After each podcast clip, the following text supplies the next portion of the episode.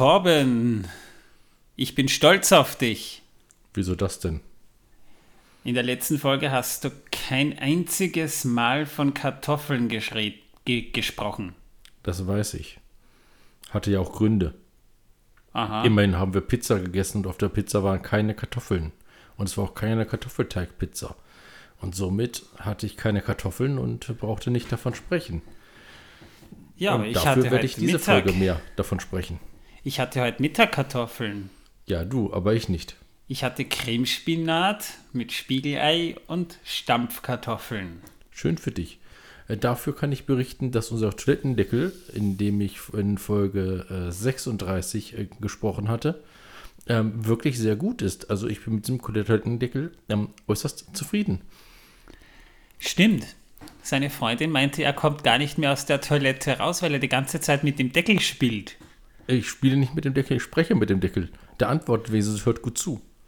Gut, das Antworten ist ein komischer Quietschton, aber zuhören tut er. Er widerspricht mir nicht, er spricht nicht zwischen rein und er stimmt mir immer zu. Intro.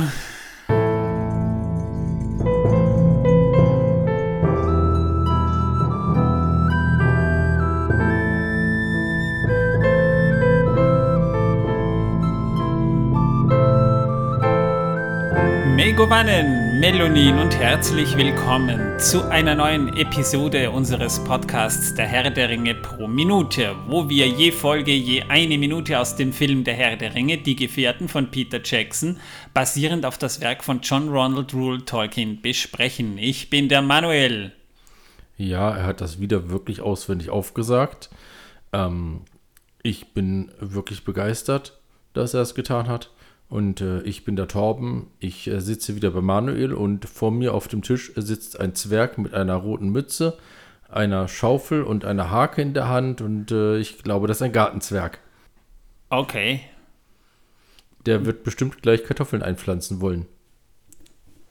Oh, ja, sehr schön. Torben hat nämlich in der letzten Folge kein einziges Mal über Kartoffeln gesprochen.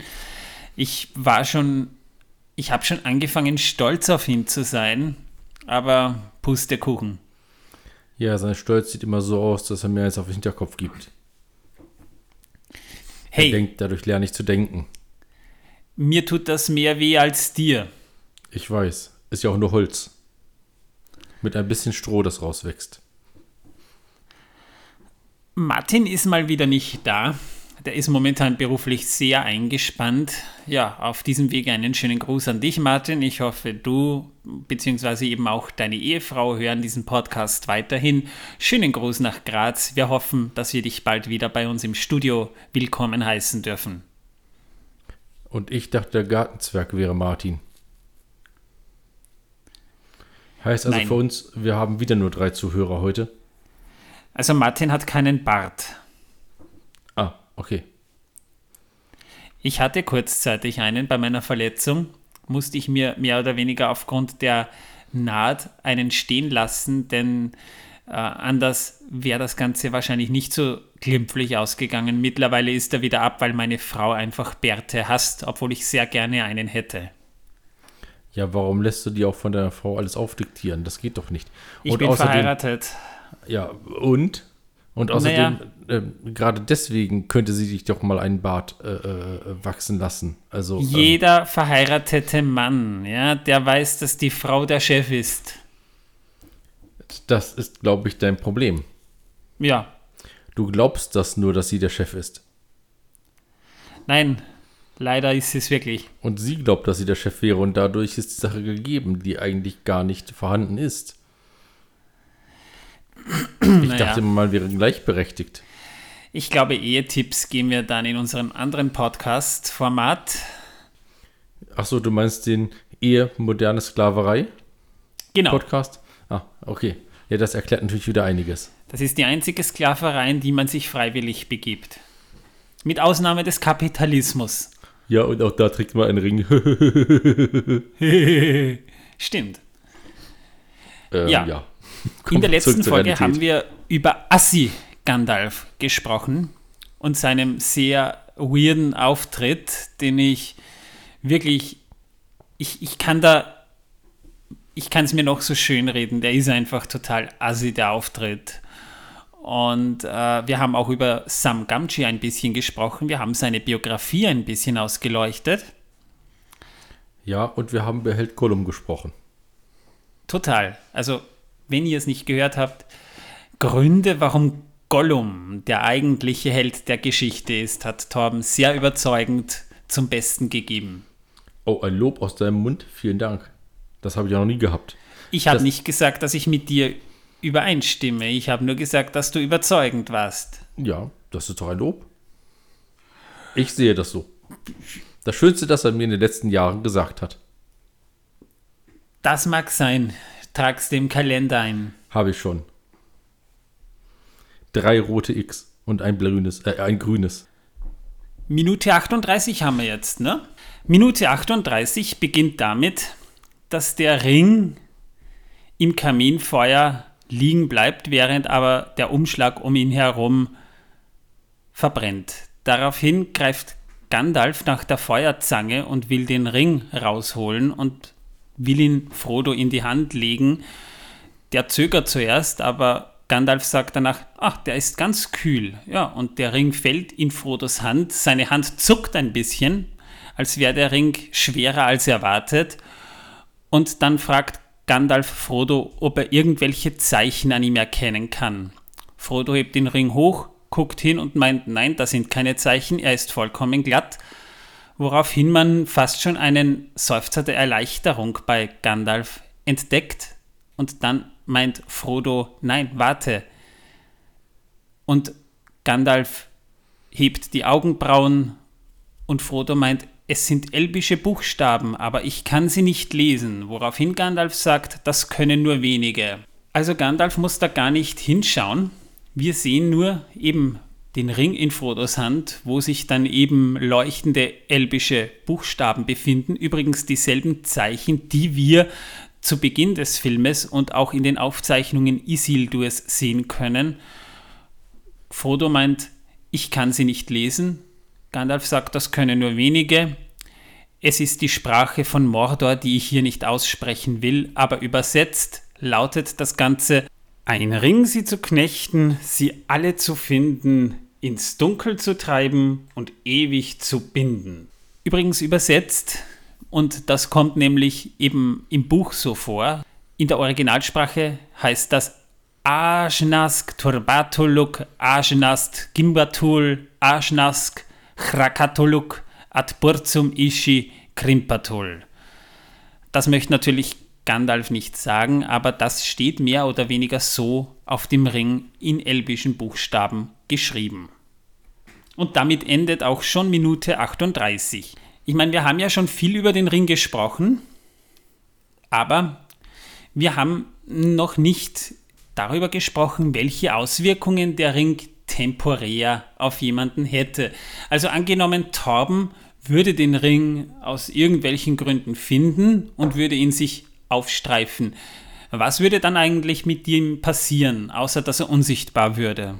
Der Ring würde jemanden, wenn man ihn aufstreift, mehr oder weniger so Gedanken einpflanzen, von wegen, ja, jetzt bist du unsichtbar, jetzt hast du große Zauberkräfte, jetzt kannst du alles erreichen, was du möchtest.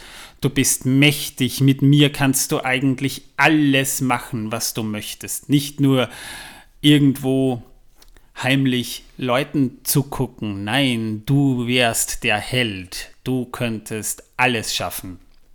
Und genau das ist die Gefahr, die von diesem Ring eigentlich ausgeht, denn dadurch versucht er einen zu korrumpieren.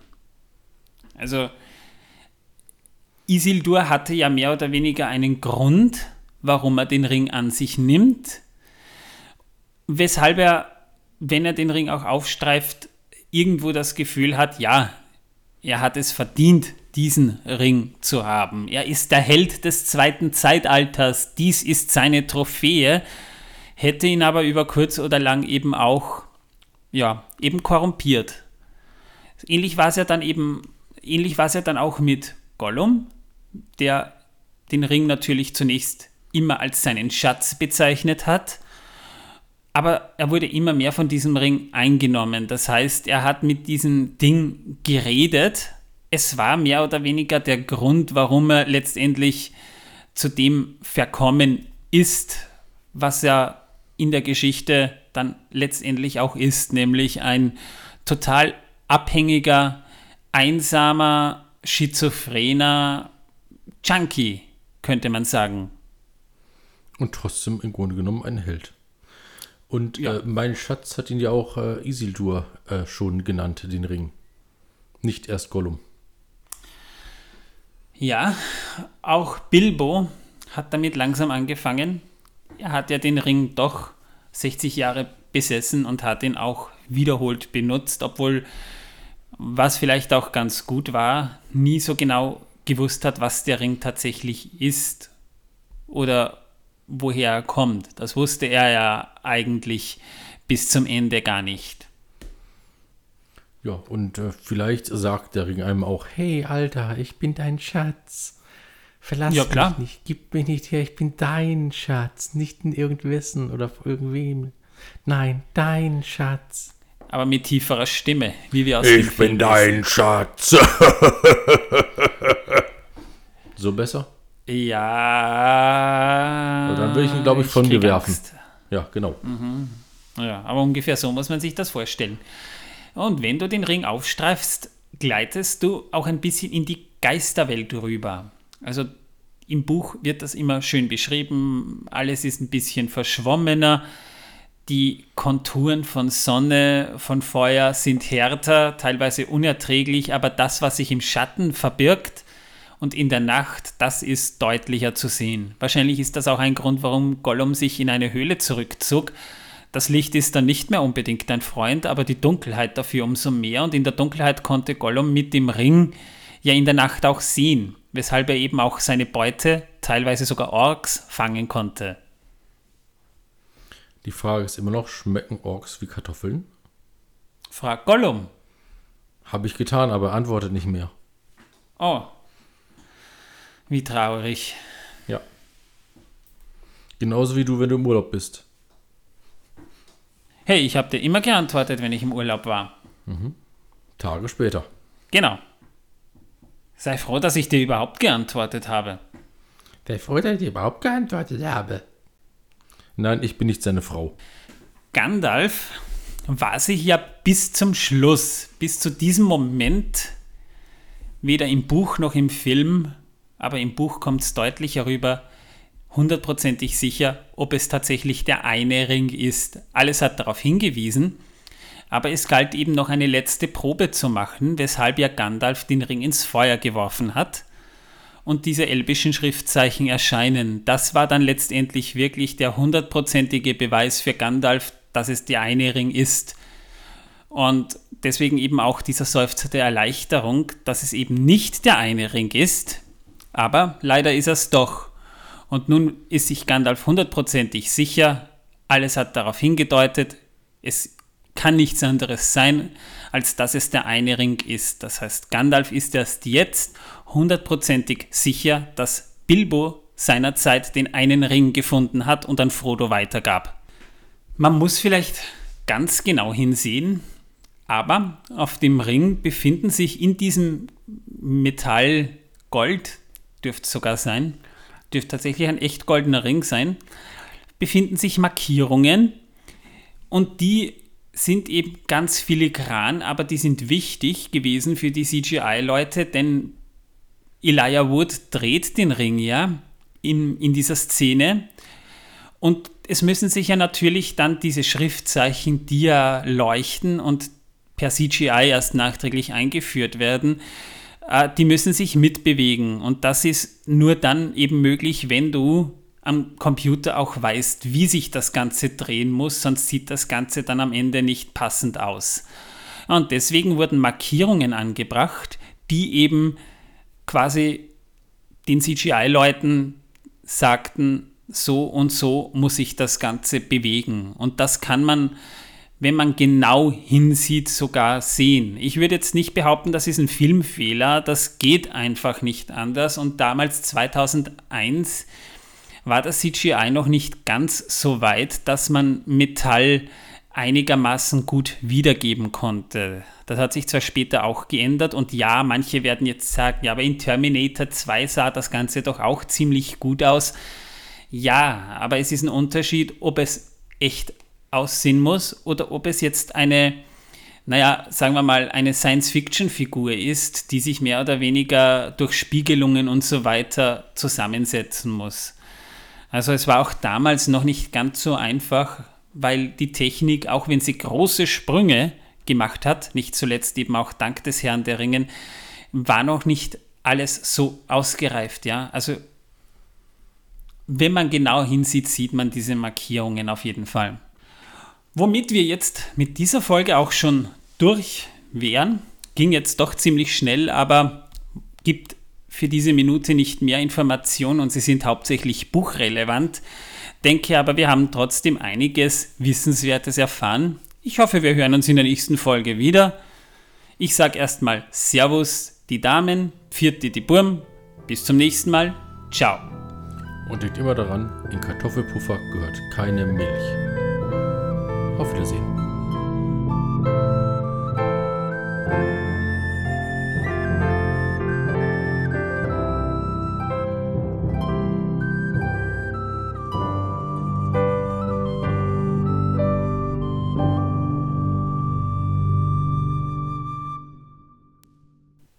Nicht? Ah, Milch gehört eher in Kartoffelpüree, ne? Ja, ja. Und in äh, Pfannekuchen. Gibt's die in Österreich überhaupt? Pfannkuchen? Klar. Ja, Pfannkuchen schon, aber die werden nicht aus Kartoffeln gemacht bei uns. Nein, bei uns auch nicht. Ich sag nur, da gehört Ah. auch Milch rein. Hasen aber bei uns Palatschinken. Ja.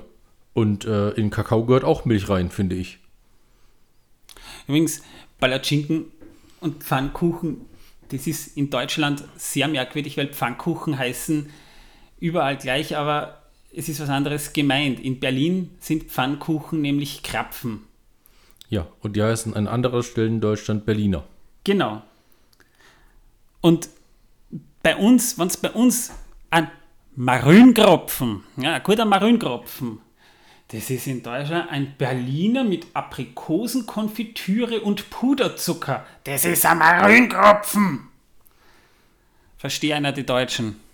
Ja, Wir haben aber auch gute Tunke im Gegensatz zu euch. Eure Tunke hier ist ja ein Witz. das ist keine Tunke, das ist bei uns Bralfeten. Na, das kommt aufs Brot, aber da haben wir schon mal eine Diskussion drüber gehabt. Ah ja, Die fangen wir jetzt nicht wieder an.